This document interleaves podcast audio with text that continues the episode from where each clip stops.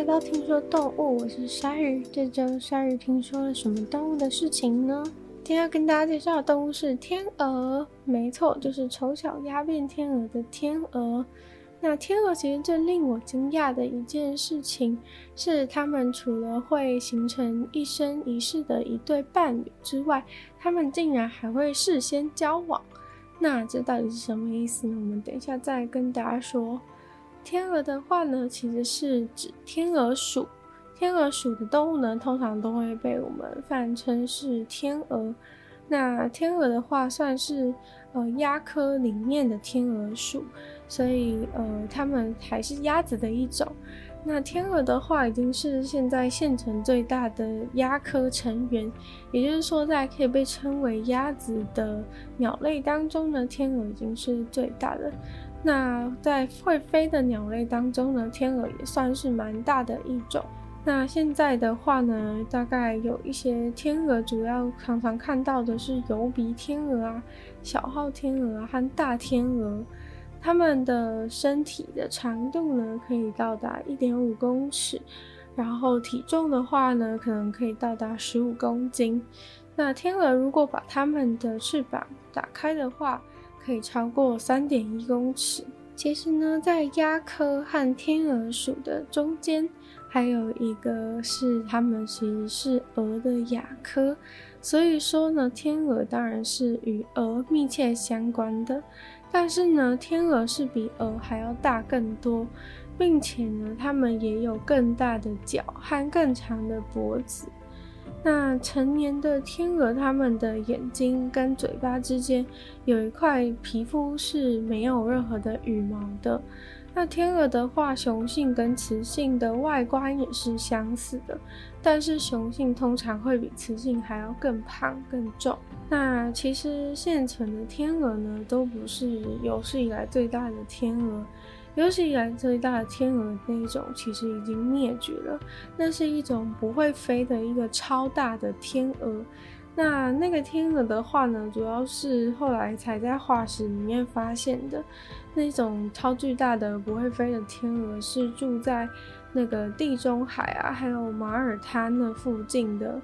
那在那边的话，在西西里岛啊，又发现那些化石，才会知道说，哦，原来曾经存在过一种超大的天鹅，但是它们不会飞。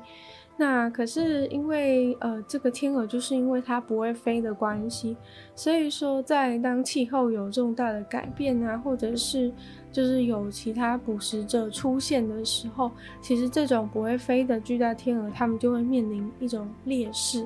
就是在原本的环境下，它们可能是因为体型很大，所以有一种生存优势。但是当就是如果气候波动很大的时候，它们也没办法飞去就是更适合自己居住的地方，或者是在更更厉害的捕食者来的时候，它们也没有办法就是拍拍翅膀就逃走这样子。那北半球的天鹅的话呢，大部分看起来就都是白色的羽毛，那南半球的天鹅呢却是黑白混合的。像是在澳洲啊的黑天鹅，就是它们除了就是在它的翅膀上有一块是飞羽的部分是白色的之外，其他全身都是黑色的。所以通常我们讲的黑天鹅啊，其实就是这个就在澳洲才会有的黑天鹅。那黑天鹅它们的小鸟的时候呢，就是浅灰色的。那南美的话，其实还有另外一种是。也是身上有黑色的，是叫做黑颈天鹅。那黑颈天鹅的话呢，它们就是跟黑天鹅不一样，是呃只有脖子跟头部是黑色的，然后身体的部分就是白色的，所以它们其实看起来还蛮可爱的。就是呃它的整个头部，就是从脖子到头的整块都很像是。粘在一块，粘在一块就是椭圆形的东西上面，或者说好像粘在一块粘土上的感觉，跟脖子以下的身体感觉非常的分隔。那天鹅呢？它们的腿部通常都是靠近黑色的，但是除了这个刚刚讲的这个南美洲会有的黑颈天鹅，那黑颈天鹅刚刚讲说，它们的脖子跟头部是黑色，但身体是白色。那更加更加特别的呢，是它们的腿是粉红色的。那在鸟嘴的部分，鸟嘴的部分在四种的四种就是北半球的物种当中，它们的嘴巴主要是黑色的。对，就是北半球有四种，就是都是普。都是比较白色，就是几乎全身都是白色的天鹅。那它们的嘴巴都是黑色的，但是在黑色的嘴巴上面呢，也会有一些区块，就是或或多或少会有一些黄色的部分。那其他的话，其实就是鸟嘴就会是像刚刚的黑天鹅，还有黑颈天鹅，它们的鸟嘴就有些是红色和黑色的。那虽然说呢，所有的鸟类都是没有牙齿的嘛，但是呢，天鹅就是跟其他的鸭科动物一样，就是它们的这个嘴巴啊，会有这个嘴巴，其实打开仔细看的话，可以看到它们是边缘上会有锯齿状。那这些锯齿状的这个嘴巴，其实就是可以帮助它们当成是牙齿的一个作用。等于说，它的嘴巴内部虽然没有牙齿，但是因为它的呃，嘴巴的边缘都有牙齿，所以呢，看起来就会有点像是电锯的感觉。对，就是它是它是它的嘴的边缘都是牙，都是呃有这个锯齿状。那不能称为牙齿，但是他们在吃东西的时候就可以用这一些部分去就是捕捉啊，或是固定啊，或是戳啊一些。水生植物或是藻类，如果要吃的话，就是可以直接把它戳下去，然后就可以拉走，这样子有一个有一个点可以固定。然后或是在吃一些软体动物啊，或者鱼啊跟青蛙的时候，也是它们这个锯齿状如果戳下去的话，当然是可以对对方动物造成一点点伤害。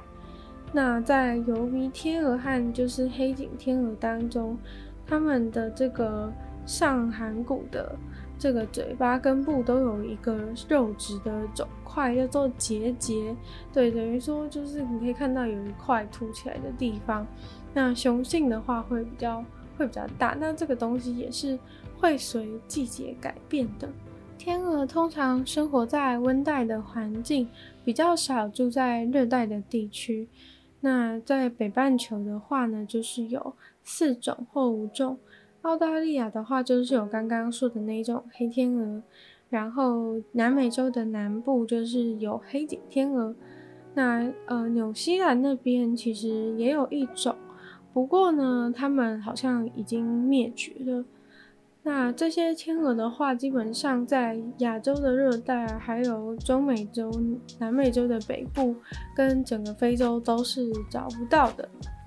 那像那个疣鼻天鹅的话呢，现在就是有被引入北美洲啊，然后澳洲跟纽西兰，所以说疣鼻天鹅现在已经出现在这些地方。那澳洲原本是只有可以看到黑天鹅，现在的话，疣鼻天鹅也已经被引进去了。那天鹅的话呢，其实有一些种类的天鹅是。会迁徙的，有的时候是会全部一起迁徙，有的时候只有部分的天鹅一起迁徙。那像是呢，疣鼻天鹅就是部分是迁徙的，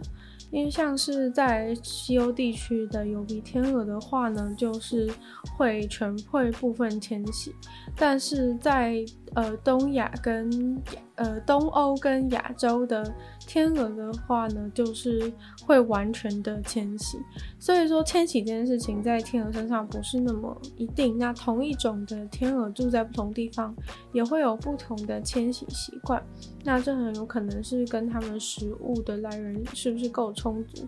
也有关系。那大天鹅和台湾天鹅的话呢，都是属于完全迁徙的。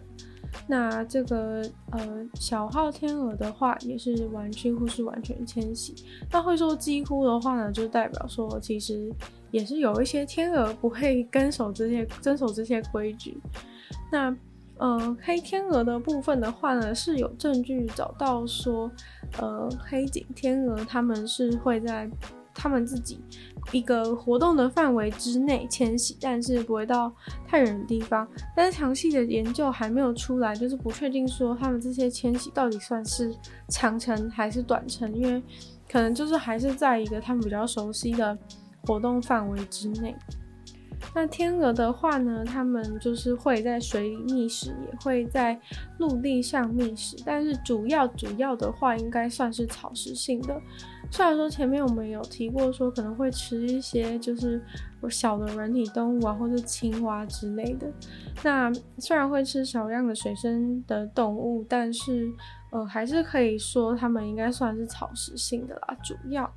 那在水中的话呢，他们通常就是会，就是把头放到水里面去抓他们要吃的东西，像是水生植物啊，或者是一些水里面沉水植物的根啊，或是茎啊，或是叶子之类，他们就是把头放到水里面，然后呢，去把这个这些植物，然后用他们这个小嘴巴上面的这个锯齿状，可能就把它扣住之类的，就可以把它扯上来，扯出水面。那就要讲到这个天鹅终身交配的部分，天鹅是就是以终身交配闻名嘛，这个部分可能很多人都知道，但是呢，很多人可能不知道的是，通常他们在就是达到性成熟可以交配以前，就会开始结合在一起，就是两个人就是会。比较同同时的行同时的行动等等的，所以就会被人家说很像是就是有先交往过的感觉。那这个部分其实是在动物界里面算是蛮酷的一件事吧，因为大部分的动物就是是为了交配才在一起的。那可是天鹅呢，竟然就是在在可以交配之前，他们就已经有在一起的行为表现呢。那像是这个。小号天鹅的话呢，它们的寿命可能就是有二十四岁，但是它们四到七岁才可以进行繁殖。那其实四到七岁才进行繁殖，在动物里面也算是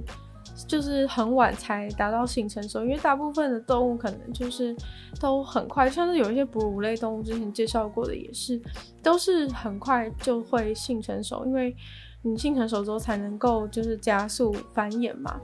那可是天鹅的话，像是这个小号天鹅，它寿命二十四岁，它四岁到七岁才能够开始繁殖，所以其实算是蛮晚的。那早在就是他们就是四到七岁才能繁殖嘛，但是其实他们大概在二十个月大，就是一岁多的时候呢，他们就已经就是找到一个伴侣，然后跟他在一起的。等于说他们其实很早，就是四岁才能四最早可能四岁才能开始繁殖，但是他们二十个月的时候呢，就已经开始交往。那在天鹅的世界当中，虽然说，嗯，就是跟自己的终身伴侣分开，或者是有人就是称之为叫做离婚，虽然说其实是蛮少见的，但是还是会有发生的状况。像是呢，就是如果其中一只天鹅就是死掉或者是消失的话，还是有可能就是发生类似离婚的情形。那关于就是这个疣鼻天鹅的话，有一个研究中发现，就是嗯，成功成功繁殖的这个成功繁殖的一对夫妻的话，他们分手的几率是只有三趴，但是如果他们繁殖失败的话，这一对夫妻他们分手的几率就会变高到九趴。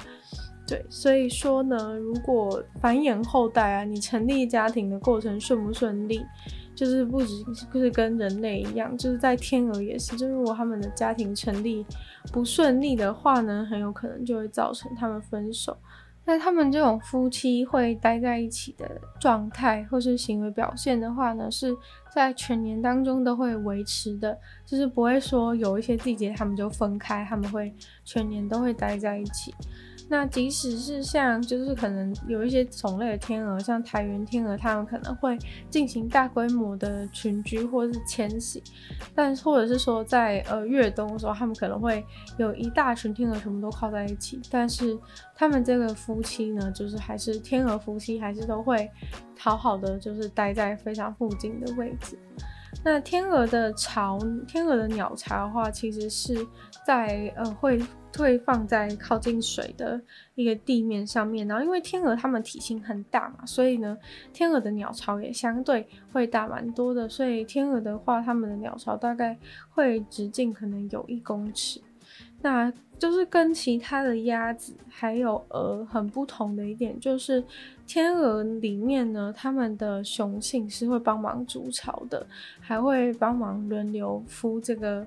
孵它们的小天鹅蛋。对，在其他的鸭子和鹅当中，雄性都是不会协助进行，就是在建立家庭的后期，他们就是付出的会比较少一些。那这当然也是跟他们配偶的制度。是有关系的，因为呃，如果这个天鹅他们夫妻会一直待在，会一直一直交往下去，一直相处下去的话呢，这个雄性他就会就是认真的，就是比较认真的去照顾这个家庭。但是如果是其他的其他的鸭子或是鹅，他们可能雄性主要的目的还是要去。呃，尽量散播它的基因的话，那他们就不会有这种家庭的概念，那他就会去多多的找其他的、其他的呃雌性的鸭子去交配。那这个雄性会参与孵蛋的行为呢，就是在鸭子里面，除了就是另外一种叫树鸭之外呢，是唯一就是雄性会这样子帮忙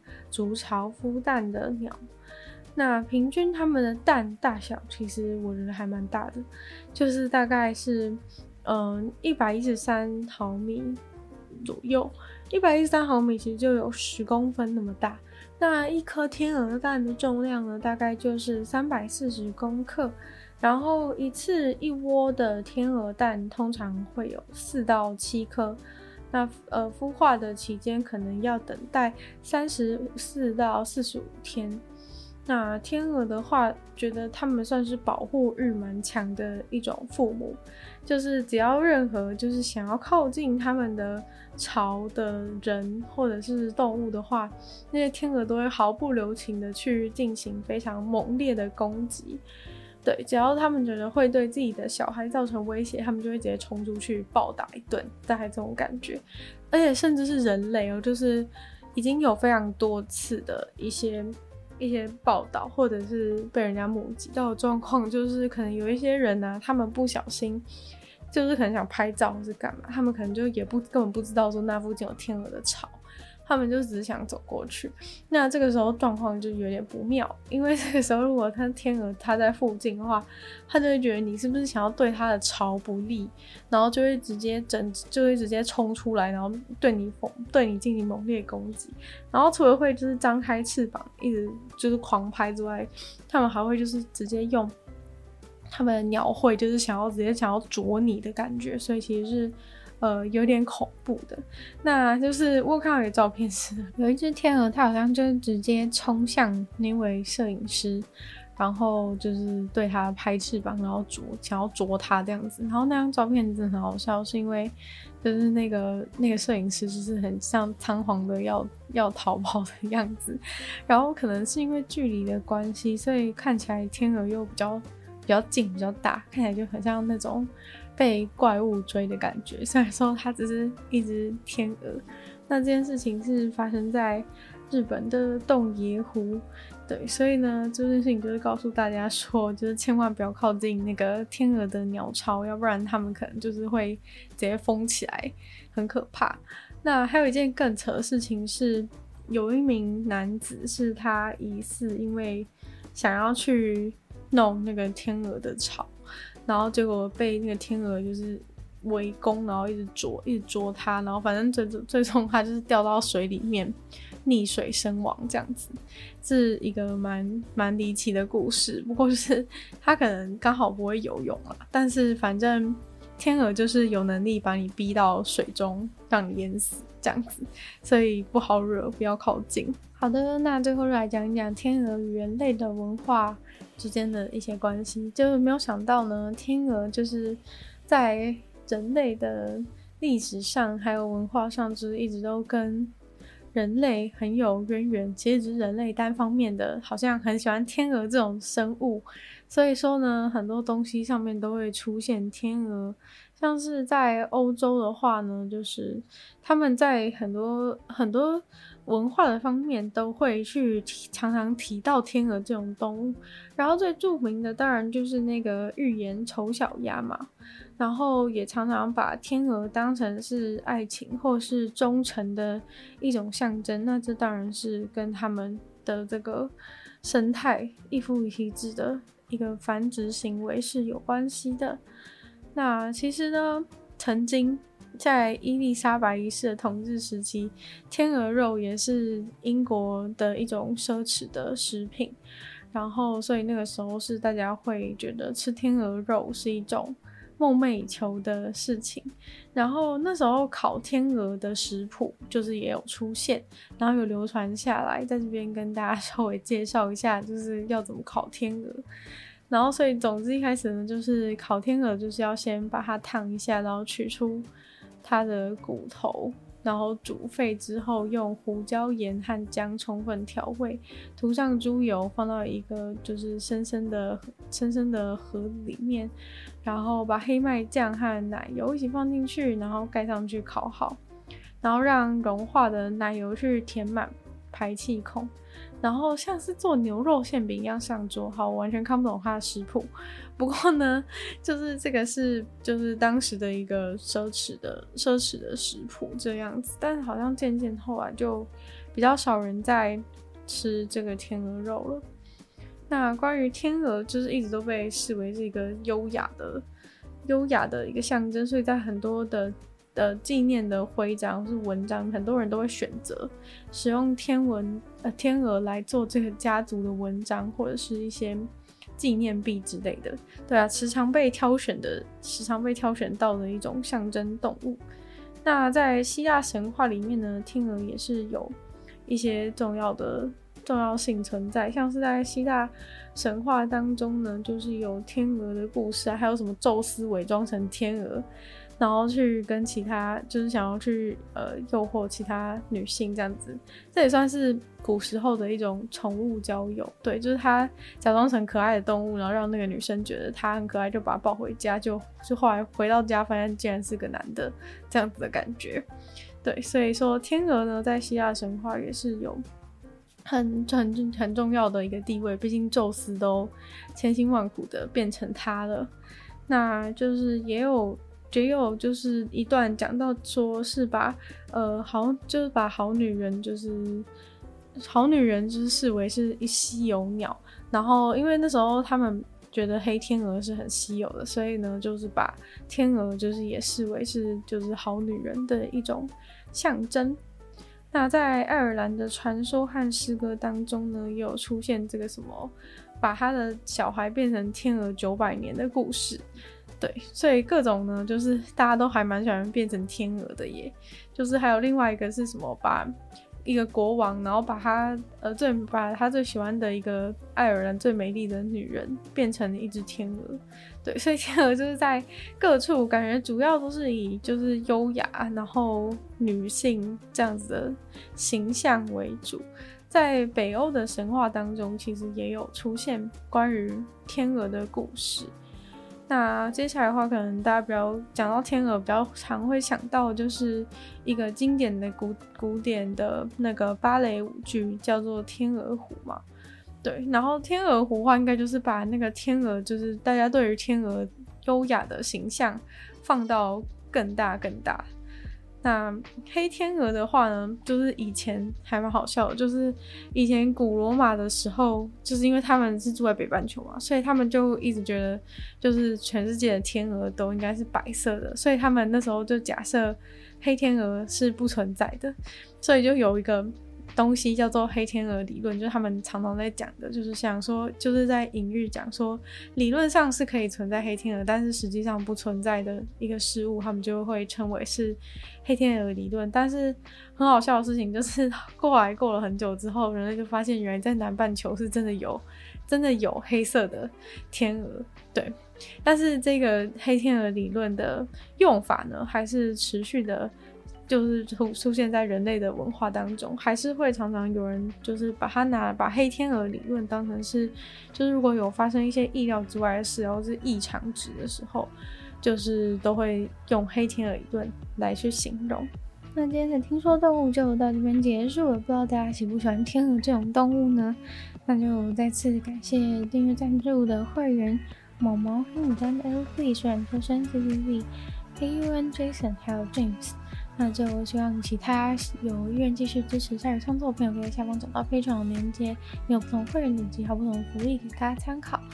那就喜欢听说动物的话呢，就把它分享给更多喜欢动物的朋友。那也可以在 Apple Podcast 帮我留星星、写下评论，或者是呢，在任何有趣的地方留言给我。那也可以去收听我的另外两个 Podcast，其中一个是女友的纯粹不理性批判，里面会有时间比较长的主题性内容；另外的话是鲨鱼，会用十分钟的时间跟大家说一些有趣的国际新闻新资讯。那就希望大家可以订阅我 YouTube 频道，追踪我 IG，然后听说动物的话，就可以在每周五跟大家相见。那么下次见喽，拜拜。